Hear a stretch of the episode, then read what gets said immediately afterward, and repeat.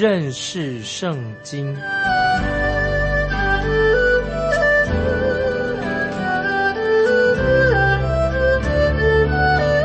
认识上帝的话，把上帝的话带到全世界。本节目是由认识圣经机构和环球广播电台联合制作，欢迎收听。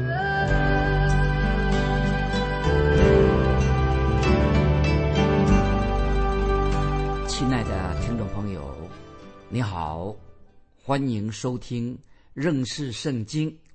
我是麦基牧师，我要鼓励听众朋友，我们要看启示录。启示录不是一卷很难懂的书，不是。有很多人故意说的，哎呦，他说启示录好难懂哦，又好难明白哦，这是说法不正确的。其实启示录这本书是圣经当中最有条理、最清楚的书啊，我可以这样说，启示录很有条理，非常清楚，所以没有人有任何借口。说我不懂启示录，启示录太难了，看不懂。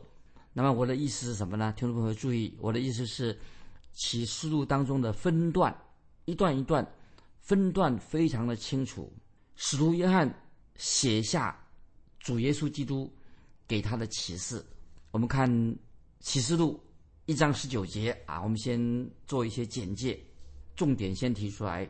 使徒约翰写下主耶稣基督。给他的一个指示，我们看启示录一章十九节，这些经文很重要。启示录一章十九节说：“所以你要把所看见的和现在的事，并将来必成的事，都写出来。”听众朋友注意，启示录一章十九节所说的：“所以你要把所看见的和现在的事，并将来的事，必成的事。”都写出来，所以一章十九节启示录已经说明了，包括过去、包括现在、包括将来的事。然后我们又看到启示录这卷书里面分成了一连串的七，注意以后我们读到七的时候啊，每一段都很重要。关于七，这是圣经其他书卷所没有的。关于一连串的七是什么意思？以后会解释。那今天有些人。啊，会这样说，他怎么说呢？他说启示录当中啊，都是象征性的，超过我们一般人所能理解的，很难懂的啊，超过我们理解的范围。但是听众朋友，我认为我们读启示录的时候呀，要很仔细，要按字面来解释，所以不是啊，完全是一个象征性的。但是我很清楚的告诉听众朋友，启示录要按照字面来解释，就是我们读。读启示录的时候，要明白一句一句、一节一节，知道他到底讲什么。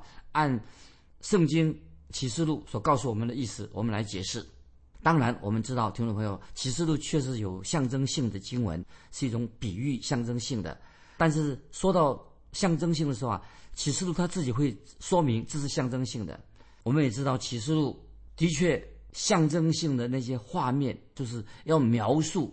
他用象征性的描述的方式，目的在哪里的？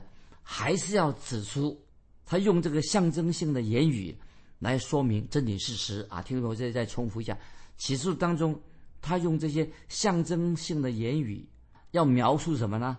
描述事实，要把事实说出来。所以也记得，启示录象征性的言语是要说明真理，说明一个事实。所以我们读启示录的时候，要按照这个原则。虽然看到有些象征性的说法，但是要他指出神重要的真理。所以我们读启示录的时候，我们要根据这个原则啊，要明白启示录它到底要表示、要表达、告诉我们的信息是什么。所以我们听众朋友，我们读启示的时候，千万千万不可以断章取义，不可以天马行空，不可以随随便便。按照自己的意思胡乱的解释，这是非常重要的原则。启示录当中既然有这些画面，有的是象征性的，但是我们知道这些画面乃是要说明事实，就是当时也许还没有应验的事实啊，所以这是让我们啊清楚明白。不要读启示录，我们就很害怕呀，一开口说看不懂，看不懂，不是可以懂。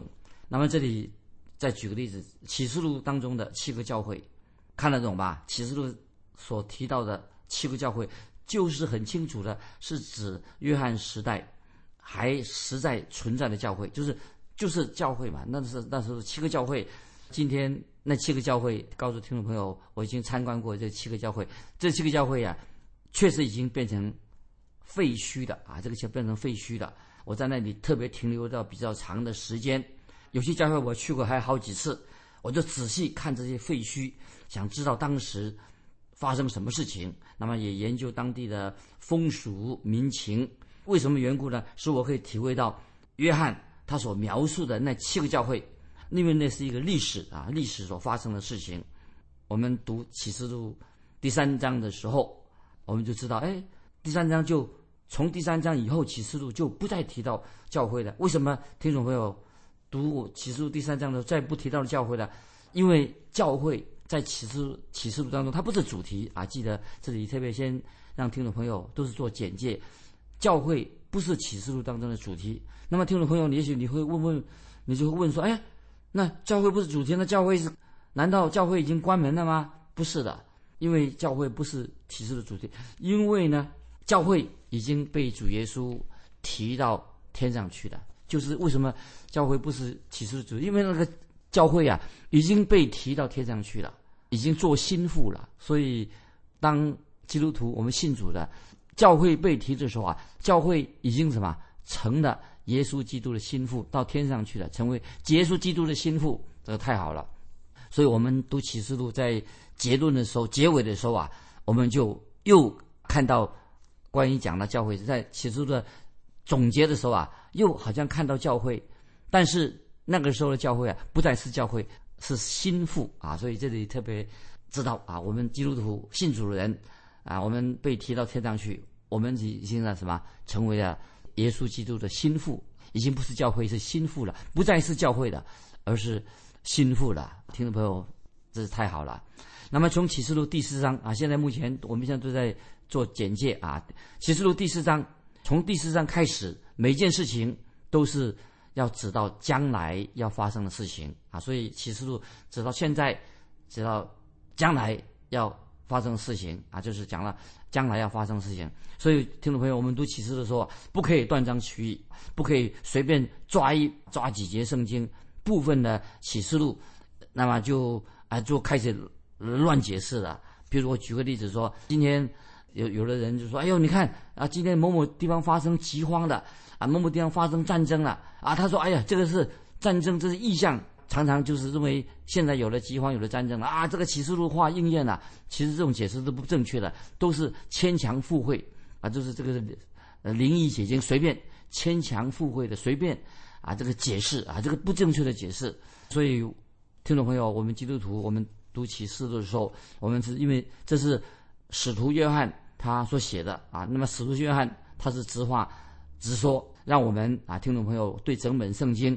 我们圣经就是对我们今天的基督徒说话，所以我们看到使徒约翰也是他把他所领受的直话直说告诉我们。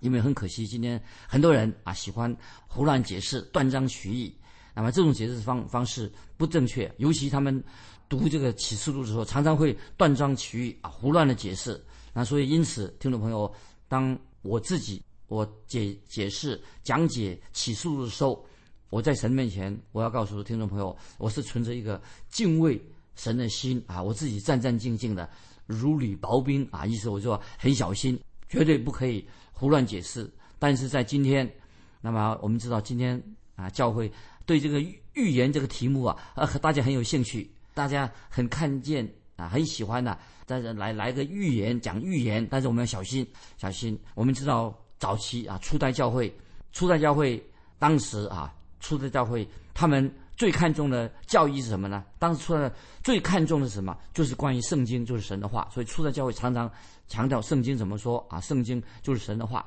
那么接下来呢？初代教会也看重什么呢？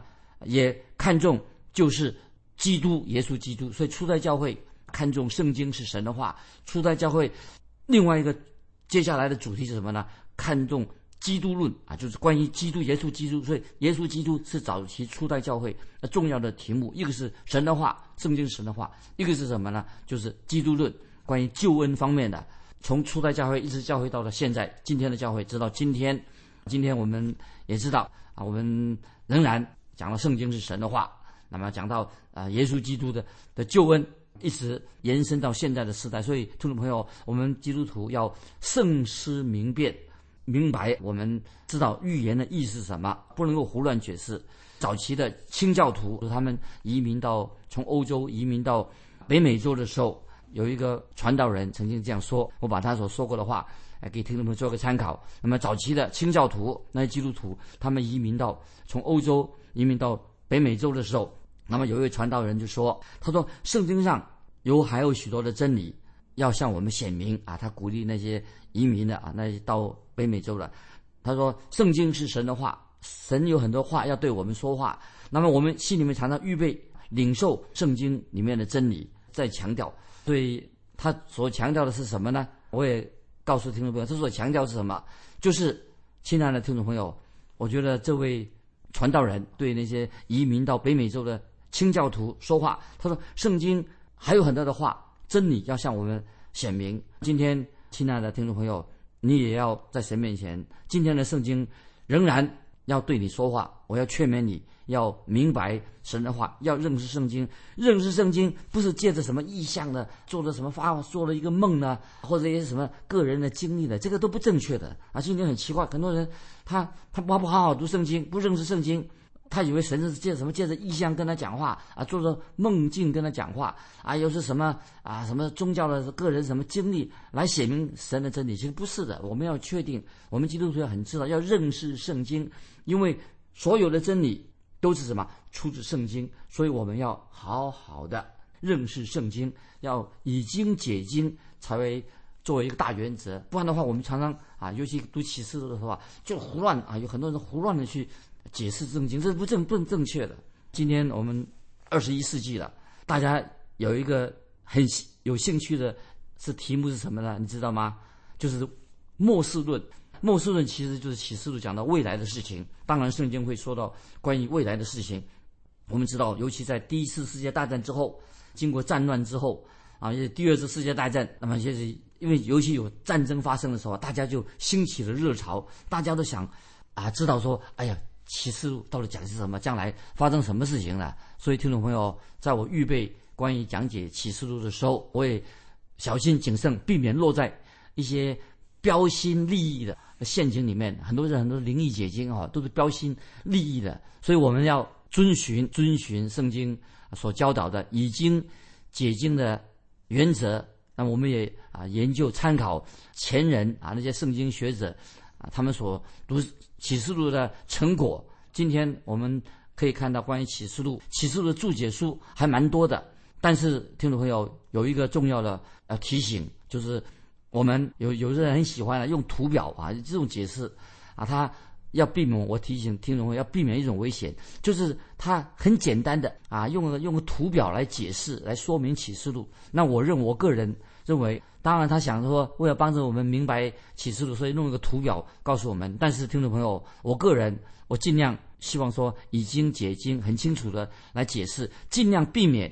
我希望说，避免我要解释清楚，帮你了解启示录整体的概念，不是用个图表的这样认为说那个就是那个意思的。所以启示录啊，我们知道可以怎么样解释呢？简单的说，从耶稣基督的十字架。复活开始啊，所以我们解解释启示录怎么解释呢？从主耶稣基督的十字架跟他的复活开始。所以在启示录第一章的时候，我们看见什么呢？启示录第一章就论到关于荣耀的基督。启示录第二、第三章就看见教会。从第四到第第五章就看到天上的教会。那么从第六章到其实第十八章是什么呢？就看到未来将要发生的。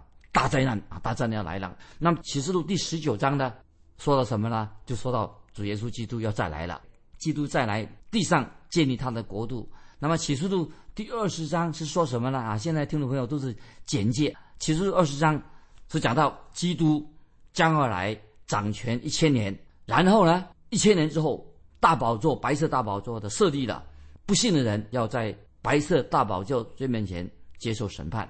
二十一、二十二章，永恒就开始了，时间的永恒开始了。那个这个就是启示录啊，所以听众朋友，我们读启示录应该带着一个快乐的心情，知道神很奇妙。所以我们看第一章说到荣耀的基督，启示录二三章看到教会啊，第四、第五章看到天上的教会，第六到十八章看见未来末世要发生的大灾难，第十九章看到基督要从天上再来建立他的国度，二十章启示录讲到基督掌权设立白色大宝座啊，不信的人要受到审判。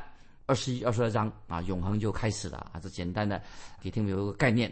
那么继续，我再啊给听众朋友做一个介绍啊。有一位圣经学者啊说的很好，他怎么说呢？他说罗马皇帝，那是罗马帝国这个国家，罗马皇帝一个皇皇帝的名叫做多美辛。这个皇帝哦是罗马皇帝当中第一个有次序的，他是第一位发动反基督运动的一个皇帝。所以这个这位罗马皇帝多美辛啊，是第一个。他认为啊，他他为什么？他认为他说这个这个基督徒哈当中啊，背后有一位很难捉摸的人物啊。他认为这个基督教这个在基督徒后面呢，在基督徒当中后面有一个一个捉摸不定的一个人物，这个谁呢？就是耶稣基督。因为他认为这个多马罗马皇帝多美辛啊，他认为耶稣基督。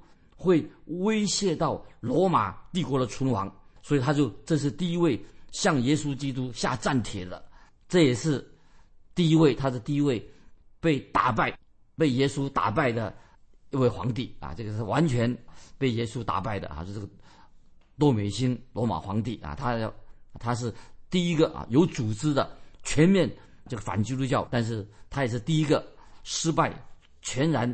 被基督打败的皇帝啊，给听众朋友知道历史发生这样的情情情况，因此听众朋友要记得，我们再回到简介这个启示录的主题是什么呢？啊，我们先来看启示录一章一节，启示录一章一节的主题：耶稣基督的启示。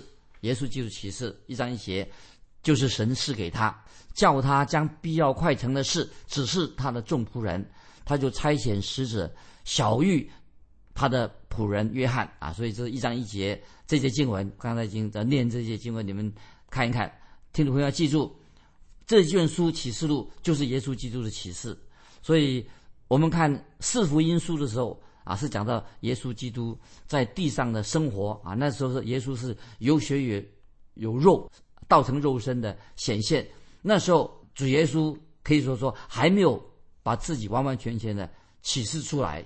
所以在福音书上，我们看到耶稣是一个卑微自己啊，他受到屈辱，后来钉十字架。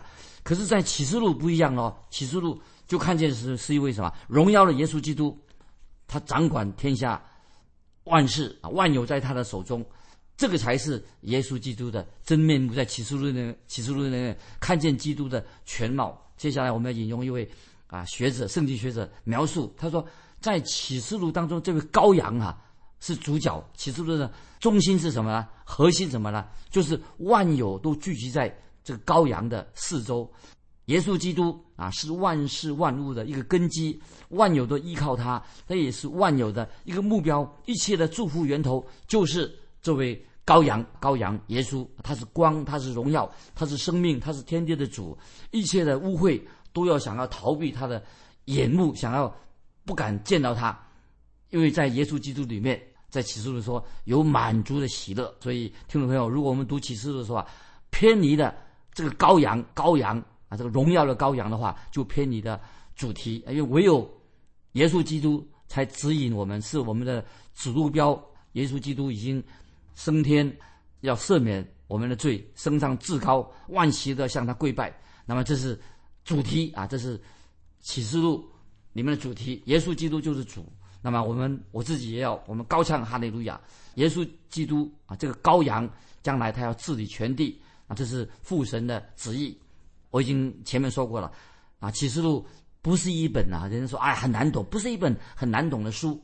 其实我们读启示录的时候，听众朋友要注意分段很清楚，也不要花很多的功夫，要要给启示录分段。其实启示录的分段已经很清楚了。那现在我再提醒听众朋友，你照着约翰他所领受的，按照他分段就好了。那么我们认为说启示录第一章十八节，现在我要研究启示录一章十八节，这里说什么呢？耶稣基督以荣耀基督的身份。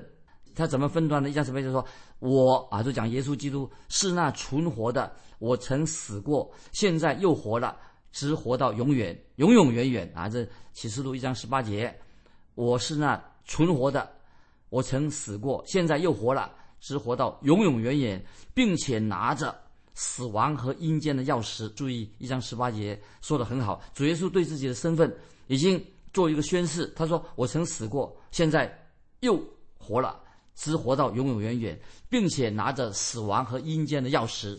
然后在启示录一章十九节，一章启示录一章十九节，主耶稣就是把启示录第一章的大纲告诉约翰啊，在启示录第一章一章十九节，这样嘛就把这个启示录的大纲告诉了约翰，让他照着写啊。所以他怎么说呢？一章十九说：“所以你要把所看见的和现在的事，并将来必成的事都写出来。”所以，亲爱的听众朋友，耶稣已经给我们一个好的无比的一个大纲，最好的大纲啊！所以耶稣说他是那存活的。主耶稣已经指示使徒约翰，他说：“你把所看见的把它写出来。”这里就啊，我们读启示录是写出来的，就是约翰已经看见了人子在天上。那么就是启示录第一章，那么已经让我们看到关于荣耀基督的这个意象。然后耶稣基督在一章十九节。也说过了，他我曾死过，现在又活了。耶稣就指示约翰把它写出来，就是指示耶稣基督他现在做什么。那么我们看见我们这位永活的耶稣基督，他现在很忙碌啊。耶稣虽然在天上，耶稣现在非常忙碌的工作。你知道耶稣基督他做什么呢？他现在就是教会的头啊。然后当你要知道，当前啊，你的教会为什么会？一团糟，听众朋友，为什么就是我们有看到有些教会啊，里面搞得一团糟？为什么呢？因为教会没有这个教会是耶稣的肢体，耶稣的身体没有与这个教会的头耶稣基督连接在一起，所以教会没有跟耶稣基督连在一起，当然会出问题。没有这跟这个头联系，没有连接就出问题的啊！这是启示录第一章，我们就可以看得出来。那么启示录第二、第三章就读到看到什么呢？神对教会说话，启示第二、第三章就是啊，耶稣基督对教会说话。所以刚才我们读的启示录一章十八节的下半是什么呢？这个话要要警惕啊，并且拿着死亡和阴间的钥匙，叫做审判权就在耶稣基督，他是审判主。启示录一章十八节下半，并且拿着死亡和阴间的钥匙。所以启示录第五章我们就。看到了啊，在启示录读到第五章的时候，就看到啊，除了主耶稣基督之外，没有人配解开那个书卷啊。这是启示录第五章啊，除了基督耶稣之外，没有人配打开那个书卷。那么，所以我们读启示录啊，从四到二十二章，重要四到二十二章都指向未来的事情，未来要发生的事情。所以刚才我所提的一章十九节，主耶稣就对约翰说。并将来必成的事都写出来，所以听众朋友了解了吧？将来必成的事，那么就是指哪些事啊？当然，将来必成的事哪些事呢？就是教会已经那个时候已经被提到天上去了。所以从第四章到二十二章，这个内容都是讲到教会被提到天上之后要发生的事情。所以启示录四到二十二章就是教会已经被提到天上之后，地上要发生什么事情。所以，听众朋友，我们就按照啊，使徒约翰他这样的告诉我们启示录当中的过去发生什么事情，现在发生什么事情，未来要发生什么事情。所以，约翰讲得很清楚，他说将来必成的事。那么，所以我们解释启示录的时候要遵循启示录当中所告诉我们的，不然的话，你就不知道将来要必成的事是讲什么了啊。所以，以上。给听众朋友所介绍的，就是按照使徒约翰他做的分段。第一段啊，就讲到啊，耶稣基督啊，荣耀的基督。那么第二大段啊，就是二三两章是第二大段，关于耶稣基督讲到教会属于他的教会发生什么事情。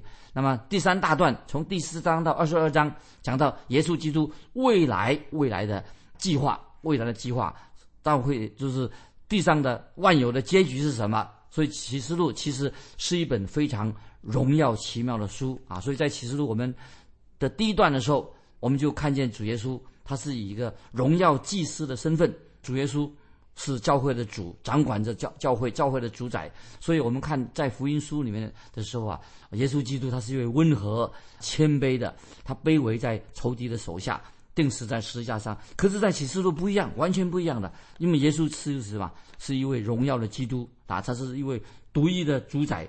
虽然主耶稣他还是是神的羔羊的身份，但是。这位羔羊是发怒怒气的羔羊，发怒的羔羊会使大地震动。羔羊发怒的羔羊在怒中对人说话，在怒中要进行啊审判的工作。今天我们就啊把启示录简介啊简介启示录啊分享到这里啊。最后要问听众朋友一个问题啊：耶稣啊基督他是历史的主啊，历史是掌管历史的，耶稣基督也是教会的头。欢迎听众朋友来信，你个人的看法是什么？主耶稣怎么是历史的主宰？他又是教会的头呢？欢迎听众朋友来信分享你个人的感动。来信可以寄到环球电台，认识圣经麦基牧师说。愿神祝福你，我们下次再见。